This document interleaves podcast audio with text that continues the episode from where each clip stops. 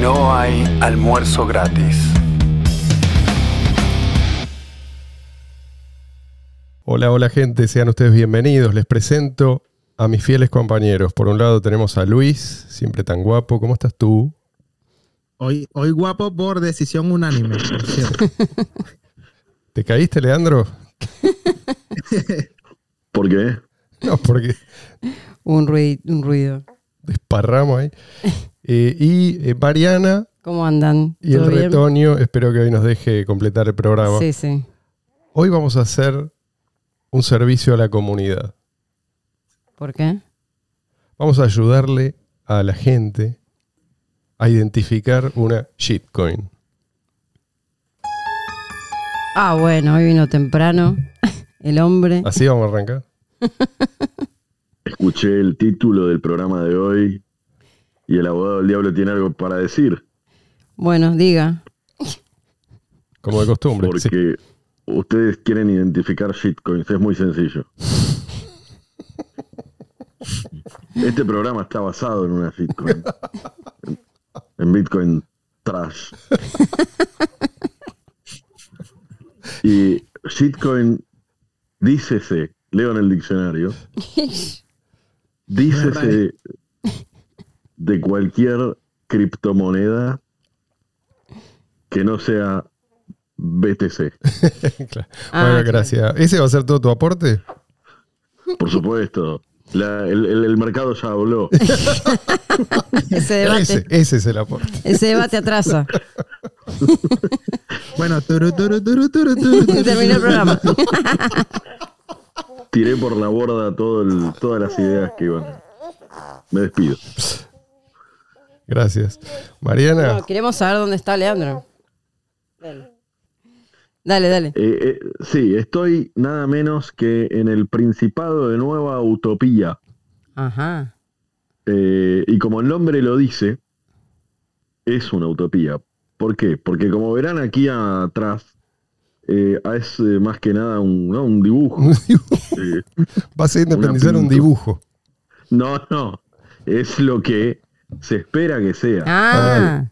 Ah, Claro, esto pasó hace. La historia es la siguiente: un empresario estadounidense viajaba y encontró un océano, eh, perdón, un, eh, un banco oceánico que está abajo del mar, ¿no? Ajá. Eh, poco crecidito, no reclamado por nadie, cerca de las Islas Caimán en el Caribe.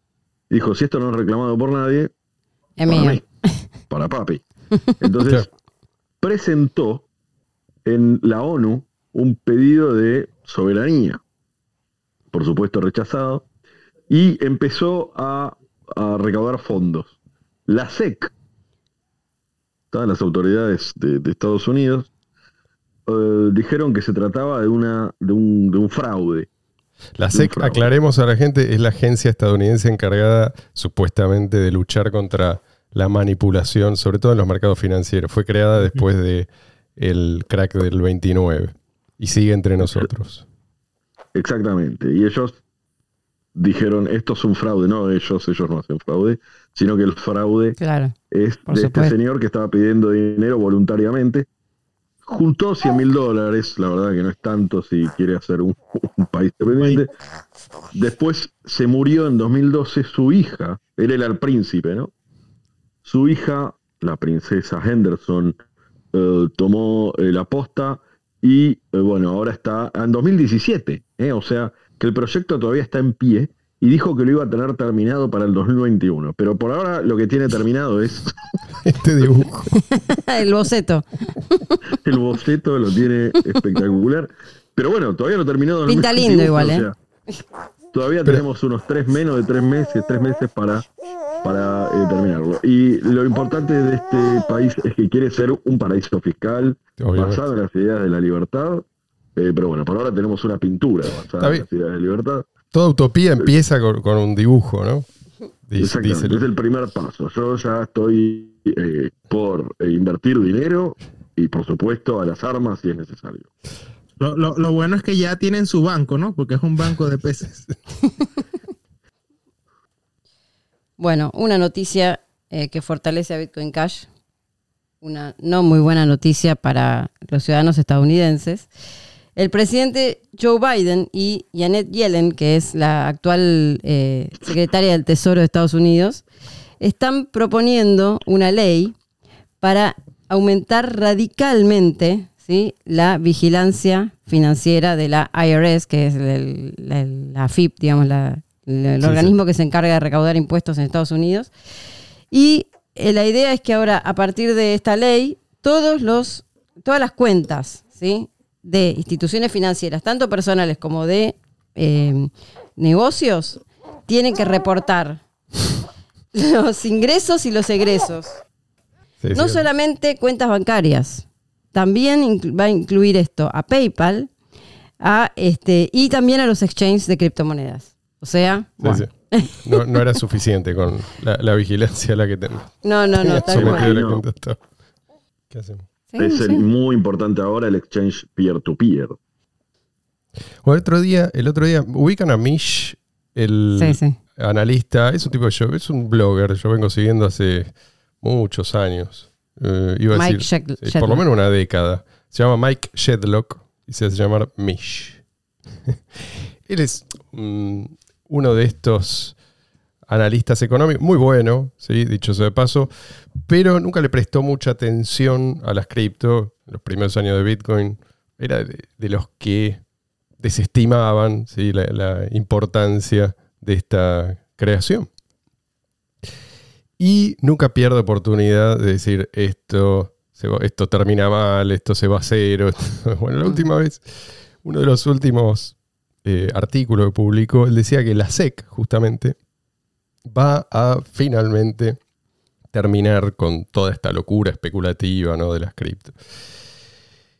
No es que él esté a favor de la SEC, pero él dice así va a terminar esto. Yo creo que el pobre sigue sin entender. Es al revés. Mish, te hablo a vos, si no se está mirando. si no se estás escuchando. Hay que hacer una versión eh, ¿Por qué me señalas a mí? Es al revés. Es toda esta locura especulativa les encanta. Ah, quiero decir, a, a los amos del dinero fiat. Les encanta que la gente siga aspirando a ganar, pero en términos de dinero fiat.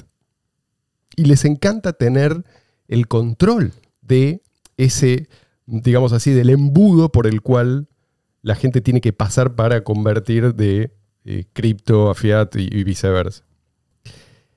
Y les encanta porque esto mantiene a la gente distraída.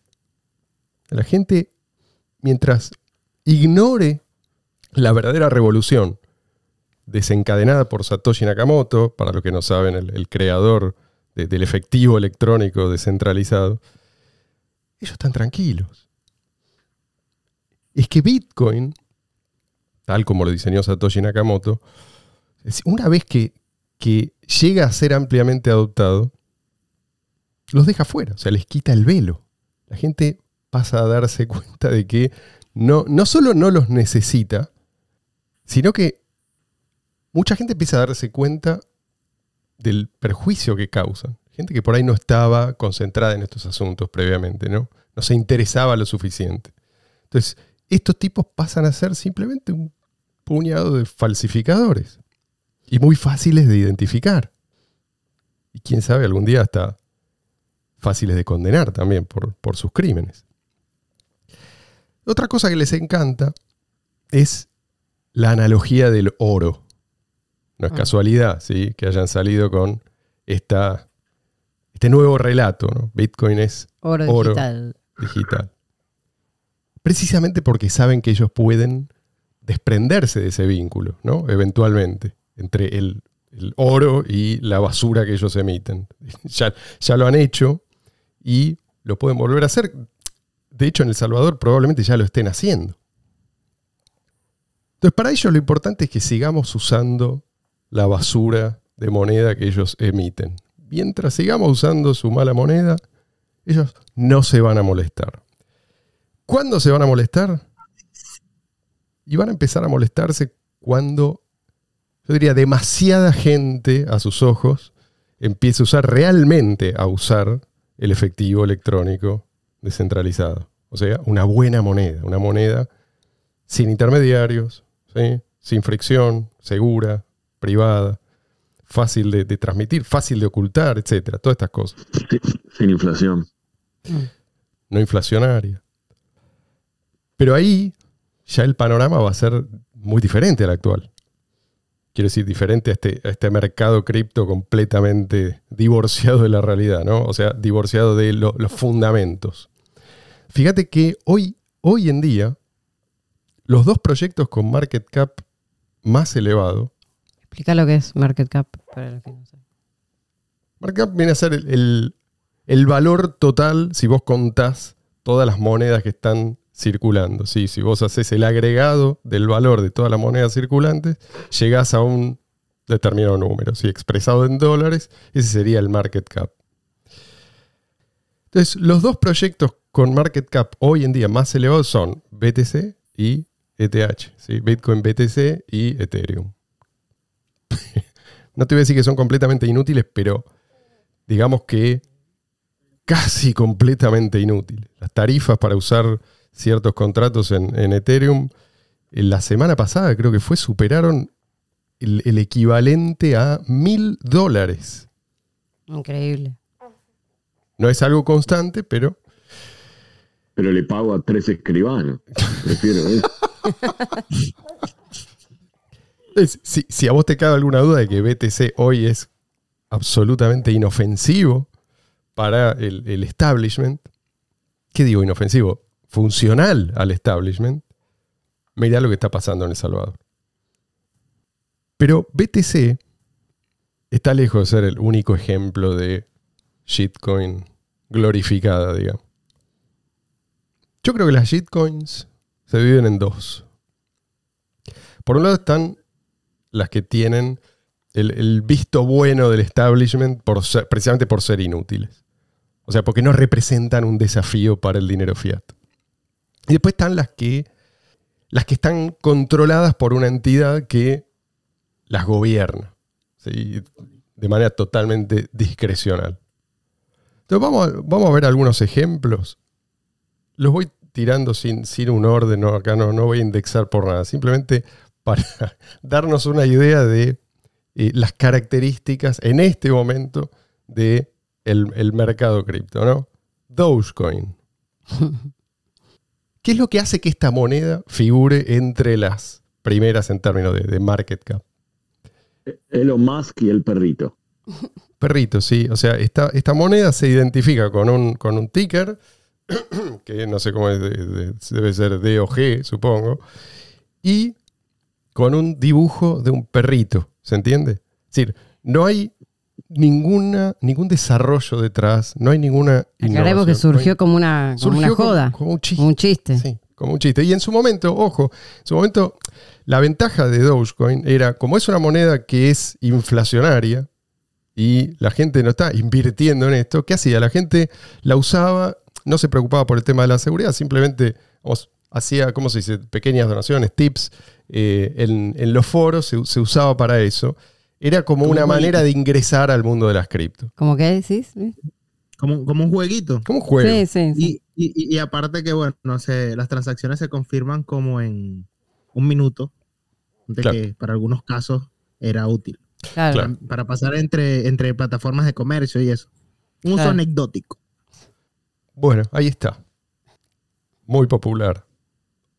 Un ejemplo también, quizás típico de estos tiempos, es, no, no es que eso, no, no es una moneda nueva en, en este caso, al igual que Dogecoin, es eh, Litecoin. Litecoin no es, un, no es una rama de Bitcoin. Litecoin fue una de las primeras, no sé si una de las primeras, pero digamos que creo que nació en 2012 por ahí, o 2011, 2012. Una altcoin. es una altcoin, es una copia de Bitcoin con algunos pequeños eh, cambios que no hacen a, a na- a nada esencial. Y a partir de aquel entonces, lo único que hicieron fue lo que se llama backporting. ¿sí? Es decir, de- desde aquel entonces hasta ahora, fueron copiando el código que se fue incorporando en BTC. Entonces, es por eso que los mismos límites a la escalabilidad que tiene BTC los hereda Litecoin. Entonces, Bueno, y, y la semana pasada hubo una noticia falsa, una fake news sobre Litecoin, este, que decía, di- en algún lado apareció que Walmart iba a empezar a aceptar Litecoin sí, y se fue a las nubes el precio. o sea, lo mismo que pasó con Elon Musk y Dogecoin pasó con Claro. Pero Walmart mucha, y mucha Litecoin. gente no sabe que se van a topar con un límite ¿sí? al tamaño de los bloques, al igual que en, que en BTC. Es decir, si esto no fue tan evidente, o no es tan evidente ahora, es simplemente porque no se llegó. Pero si la Mm. gente lo empieza a usar, otra vez vas a tener estos saltos en, en las tarifas y todos estos problemas de las demoras, etcétera, etcétera. Y esto Y- no es fácil de, de superar una vez que vos tomaste el rumbo de BTC. O sea, tenés los mismos problemas y tenés la misma deuda técnica. No es que vos lo podés revertir simplemente elevando ese- el tamaño, eh, el límite al tamaño de los bloques. Sí, Luis. No, y no, no solamente tienen los mismos problemas, sino que la- la- en su propia concepción, su filosofía es ser una moneda secundona, eh, no competitiva, no busca competir ni con BTC ni, ni nada de eso. Y aparte comienza con características monetarias menos buenas de lo que era Bitcoin BTC cuando ella nació. Claro. O sea, Claro. una, una cantidad de monedas mucho más grandes Cuatro más, y cuatro veces así. Menos seguridad. Sí. sí, sí.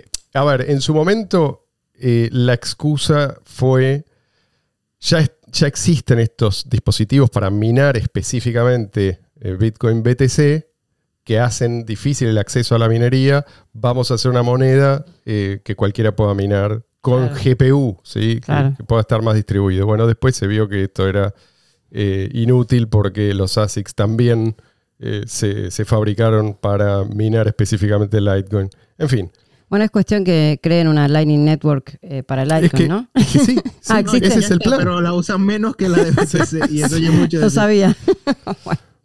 Bueno, o sea que el van todos por el mismo Lightning camino al Network. desastre. Por el Ellos nombre son ya la- lo el- tiene. Ellos, ellos son el, el campo de pruebas de, de, de BTC. Desastre. una que no puedo dejar de mencionar es IOTA. Porque, porque no, no importa, eh, lo- no vamos a entrar en detalles. ¿Qué es ¿Por- esto? ¿Cómo me funciona? idiota? Este, ¿Sabes por qué la menciono? Porque estuvo un mes, ente- un mes entero eh, sin funcionar. Es increíble. ¿tá? Y el precio en los exchanges donde, donde se podía adquirir se mantuvo firme. O sea, no cambió el precio, ¿se entiende? Cuando hablo de divorcio entre fundamentos y eh, el, el valor que el mercado le asigna en este momento, eh, estoy hablando muy en serio. O sea, a tal punto tenemos, por un lado, los fundamentos y por otro lado, el hype, ¿sí? Completamente desconectados, que la moneda puede literalmente no, no existir, ¿sí? No, Uno- yo, Uno ni Yo- siquiera puede usarla y sin embargo la gente ni se entera. ¿Por qué? Porque no la usa. Lo único Claro. que tiene es un... A ver, no tienen nada en realidad, pero digamos... Figura en eh, una tablita con pero todas las otras. Pero figuran en su cuenta, en un exchange, a- aparentemente tienen algo. Hay un número asociado a ese ticker y ese número se traduce en un valor en dólares. Eso es lo único que la gente, la mucha, la inmensa mayoría de la gente eh, está mirando. Ahora tenés el caso de eh, Solana. Ah, IOTA, IOTA es la No, del pero yo- Internet yo- de las cosas, ¿no? yo, sí, Sí. yo entiendo por qué no cayó el precio. Porque está enfocada en el Internet de las cosas y las neveras, los aires acondicionados no, No entraron en pánico todavía. Entonces no. no, tiene- vendieron. no tienen emociones las cosas. Exacto. No entraron en pánico y por eso el precio se mantuvo. Claro. Bueno, el caso de Solana eh, Sola- es uno de estos últimos. Tenemos, últimamente, tenemos un, un sabor cada, cada semana o cada mes, ponele. Eh, estos proyectos que de golpe irrumpen ¿sí? entre las, las primeras 10, ponele en, en market cap. Y uno se pregunta, bueno, ¿de dónde sale esto? Bueno, también en este caso tenemos eh, un- una moneda, llamémosle, que dejó de funcionar un día entero. Ah, Esta semana, ¿eh? Y sigue ahí, no se movió el precio. A la gente, no digo que no, no haya gente, hay gente que la usa, pero la gente que le asigna eh, valor, dicho sea de paso, Solana les cuento, el 68% de la, la emisión total fue distribuida entre los inversores eh, iniciales, ¿no? Antes del lanzamiento. ¿sí? Y esto es lo típico. Bueno, O sea, las eso es lo que monedas- iba a decir, hay muchos proyectos así de estas, de Exacto, o sea, lo que- shitcoins. Lo, lo que logran de Las esta emiten, manera. las es- reparten entre ellos y después las sacan al mercado el resto. Bueno, Es una forma de, de creación de, de riqueza, no sé. sí, y de simular un market cap eh, alto. También, sí. Claro. por- El, el impuesto creacionario, vamos a, a inventar un nuevo término, el impuesto creacionario.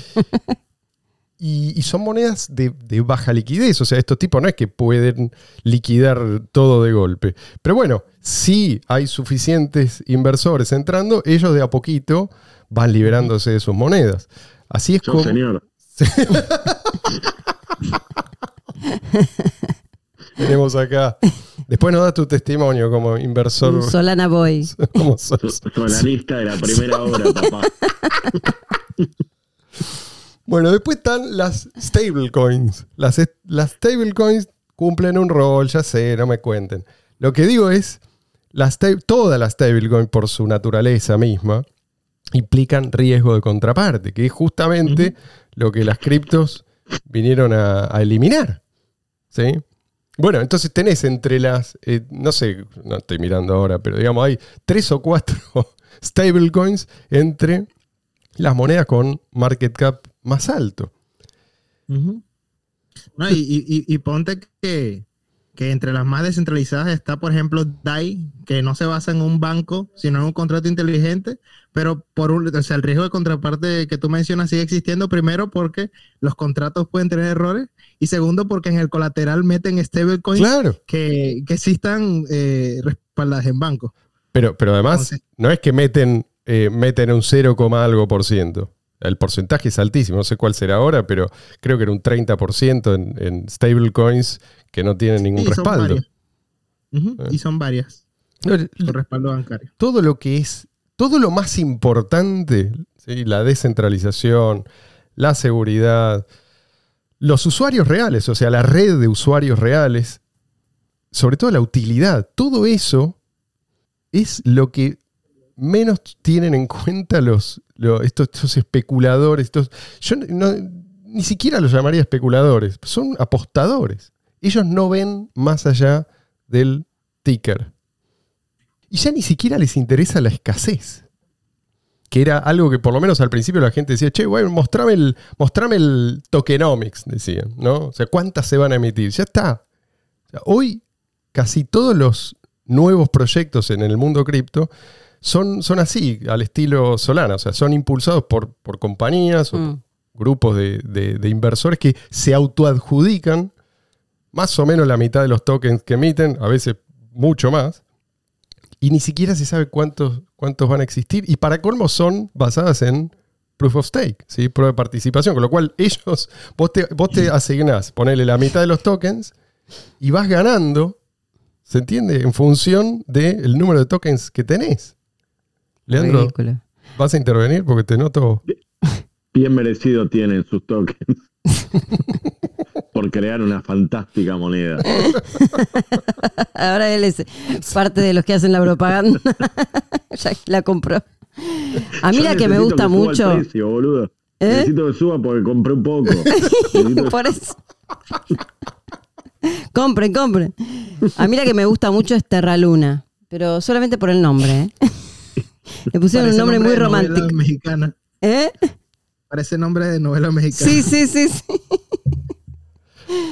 Pero quizás el, el caso más obvio de proyecto basura es Ripple. Ah, bueno, sí, sí. Palabras mayores. ¿Cómo, cómo te atreves? Ojo que Ripple al principio, me animé a comprar eso, mira. el Ripple original es previo a Bitcoin. En su momento era, era un proyecto que yo seguía, era interesante.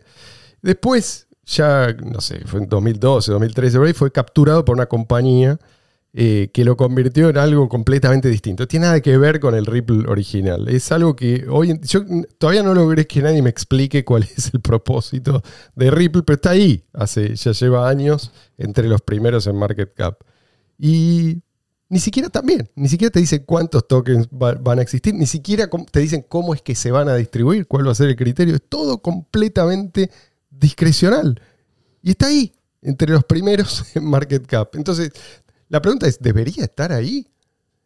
En realidad no, porque ni siquiera, o sea, no es descentralizado. ¿Cuál, cuál es el, cómo se elige la moneda que van a esa lista?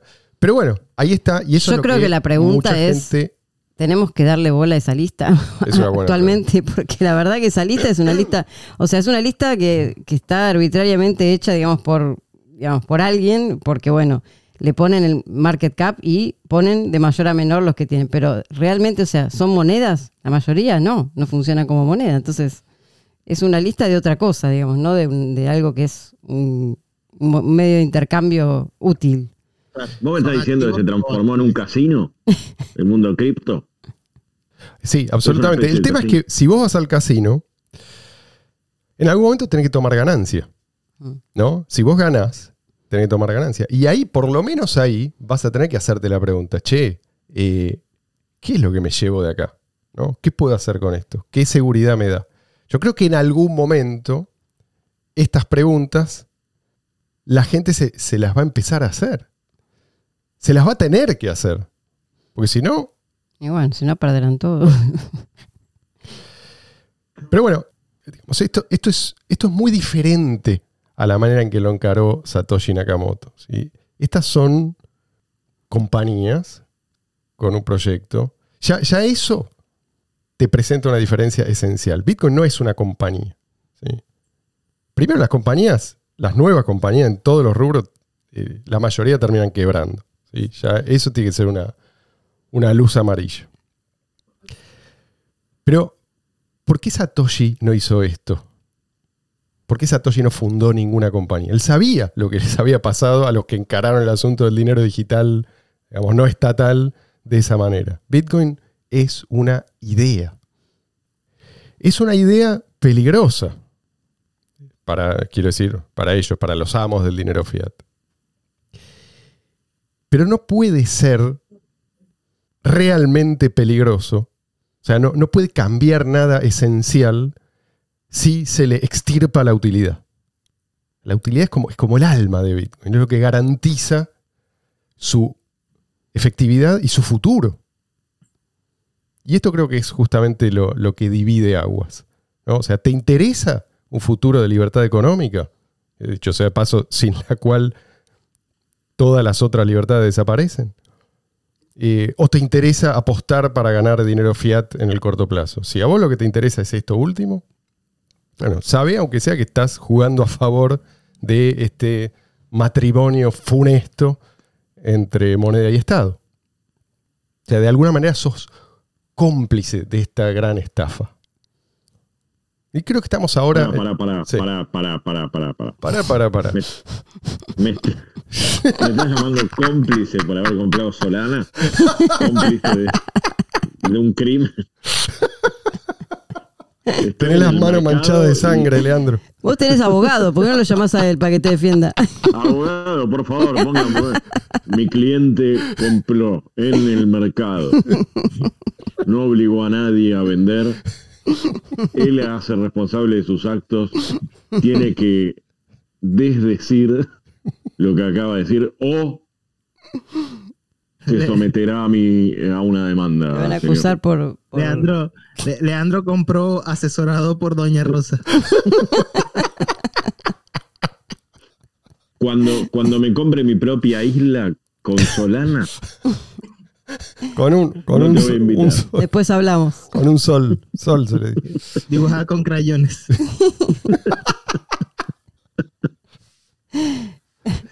Ahora estam- estamos. En esta es una etapa. ¿sí? Esta es una, esperemos que sea una etapa. Porque seguimos en una etapa de inmadurez. Y la inmadurez es así: por, por momentos eh, vas a tener una depresión total y por momentos vas a tener esta, esta exuberancia irracional, como dicen algunos. Pero el mercado nunca va a dejar de hablar. No, Marcelo, el mercado ya habló. Sí.